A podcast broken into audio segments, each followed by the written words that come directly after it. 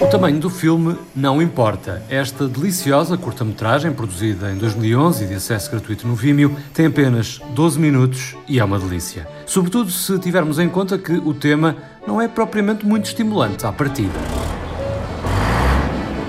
Trata-se de um olhar documental sobre o trabalho dos manobradores, de escavadoras e máquinas de dragagem.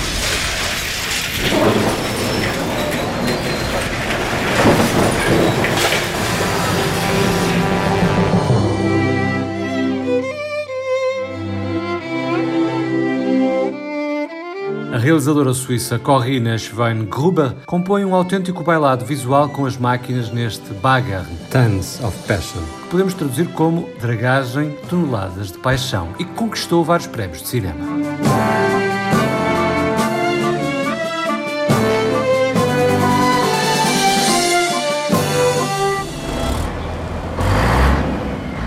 Das ist der grösste Backen hier von der Schweiz. Esta é a maior escavadora da Suíça. Man hat einfach Freude, wenn man am Morgen kommt, dran läuft, man sieht, ja. Sentes-te bem logo de manhã quando aqui chegas e caminhas para ela.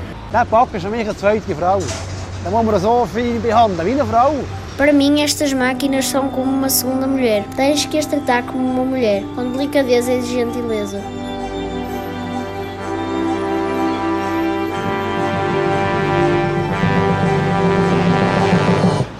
Auf die Größe drauf an. Mas não é apenas o tamanho que interessa.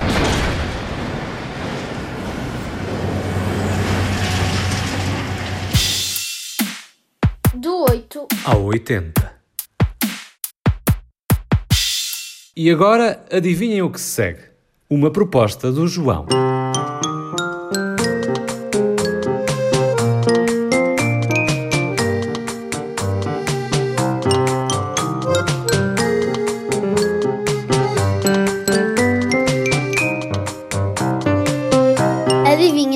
É um livro que fala de uma família de alfaiates que vivem com pouco dinheiro. Um dia, o pai lê num jornal o seguinte anúncio. Lu Petrolina, filha do venerado e muito respeitado Conde Petrolina, que governa a cidade das Sete Torres Douradas, dá conhecimento a quem se possa interessar de que no último dia deste mês, em que fará 18 anos, receberá na sua residência, na Rotunda dos Castanheiros, todos os rapazes, ricos ou pobres, altos ou baixos, gordos ou magros, que queiram tomar parte num jogo de adivinha muito original, nunca jogado até à data. Aquele que resolver a adivinha que Lu Petrolina vai propor, casará com ela ainda neste verão. Os filhos decidem então embarcar numa aventura e vão à procura de Lu para resolver a sua adivinha. Chegados à cidade das Sete Torres Douradas e ao palácio do Conde de Petrolina, tentam resolver o enigma. Ora, o meu cabelo tem uma cor fora de vulgar. Ninguém no mundo tem uma cor igual, nem as princesas das histórias. É uma cor para inspirar poetas e pintores e fazer inveja a todas as raparigas e mulheres. Paulino, um dos irmãos mais velhos, diz que o cabelo de Lu é da cor da canela,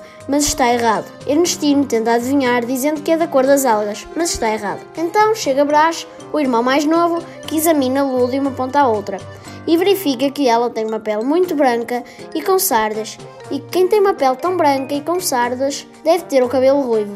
Mas conclui também que, como ela é extravagante, juntou à cor ruiva mais uma ou duas. Sim, duas. E que, como é vaidosa e se gosta de gabar com a fortuna de seu pai, escolheu a cor das moedas, o ouro e a prata. Então afirma: a menina Lu Petrolina tem o cabelo ruivo com uma risca dourada e outra prateada.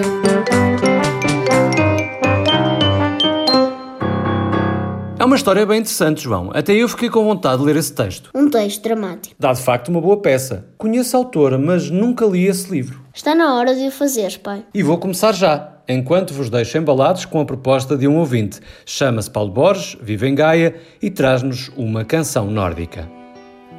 Descobri já nestes tempos de confinamento uma canção composta pela cantora sueca Menke. A canção chama-se Moln, que em português significa nuvens. Fui eu pesquisar. A letra tem por base um poema de uma escritora sueca famosa.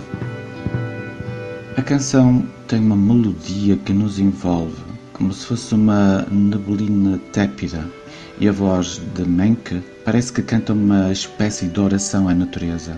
A soma disto tudo é uma canção bem orquestrada que dá vontade de levar para casa.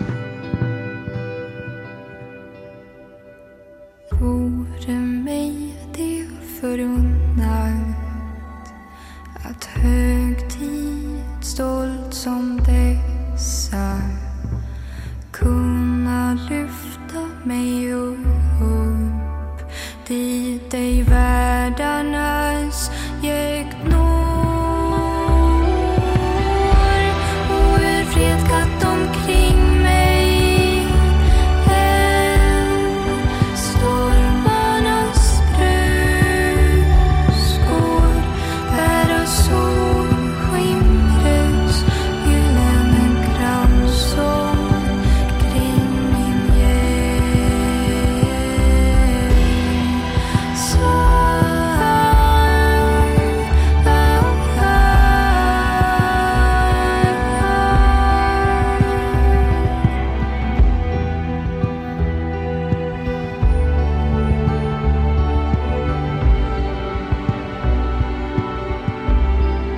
Assim fechamos o episódio de hoje. Não te esqueças de subscrever o podcast no RTP Play e de partilhar com os teus amigos.